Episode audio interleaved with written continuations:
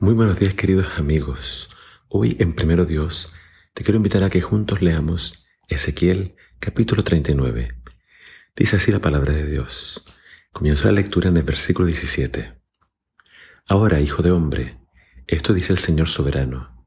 Llama a las aves y a los animales salvajes y diles, reúnanse para mi gran banquete sacrificial. Vengan de lejos y de cerca a los montes de Israel y coman allí carne y beban sangre. Coman la carne de hombres valientes y beban la sangre de príncipes, como si fueran carneros, corderos, cabras y toros, todos animales engordados de Bazán. Devoren la carne hasta quedar hastiados, beban la sangre hasta embriagarse. Es el banquete sacrificial que he preparado para ustedes. Sáciense de la mesa de mi banquete, devoren caballos y conductores de carros hombres poderosos y toda clase de guerreros valientes, dice el Señor soberano. De ese modo mostraré mi gloria a las naciones. Todos verán el castigo que les impuse y el poder de mi puño cuando golpeo.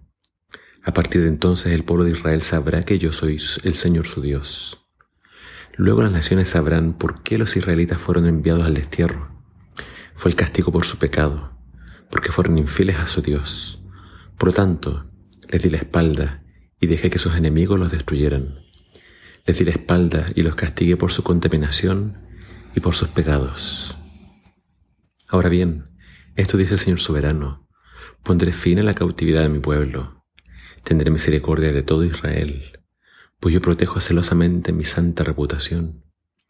Una vez que regresen a su propia tierra para vivir en paz, a donde nadie lo molestará, asumirán la responsabilidad de la deshonra e infidelidad que cometieron cuando los haga regresar de las tierras de sus enemigos.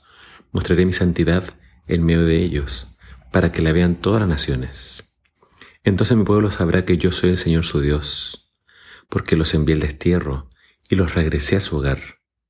No abandonaré a ninguno de mi pueblo, nunca más esconderé mi rostro de ellos, pues derramaré mi espíritu sobre el pueblo de Israel. Yo el Señor he hablado. Acá continúa la porción donde Ezequiel está hablando acerca de Gog y Magog y sus aliados que vendrían a atacar a Israel.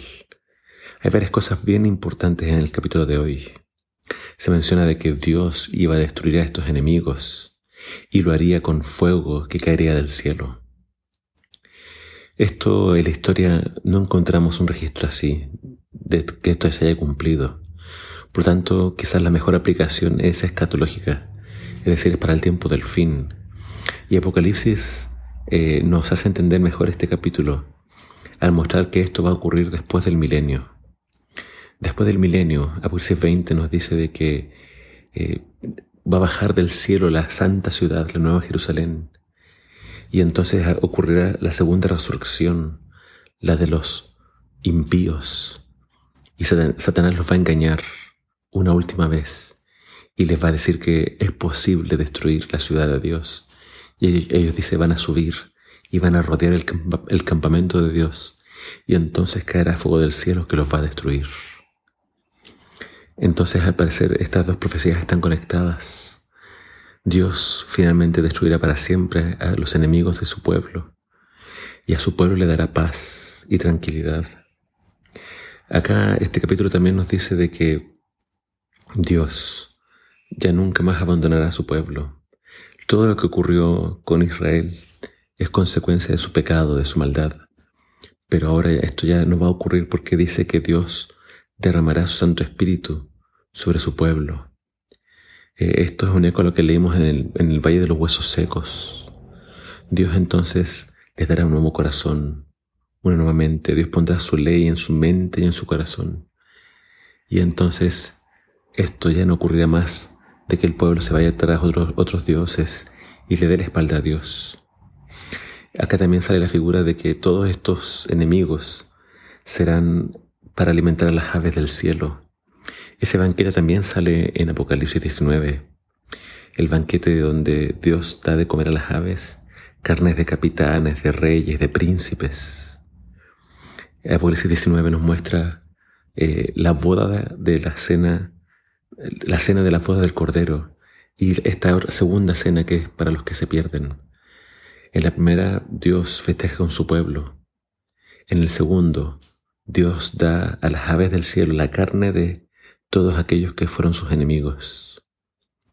La Biblia una y otra vez nos presenta a nosotros una opción, una alternativa, una elección.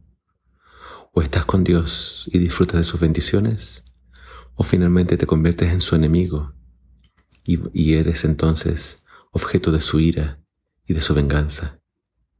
Elijamos hoy estar con Dios, estar de su lado y estar entonces en el lado que recibirá la recompensa final y no el castigo final. Elige al Señor, pídele misericordia, pídele que desde ya Él ponga su ley en tu mente y en tu corazón. Anda en sus caminos, no te apartes de Él. Que el Señor te bendiga.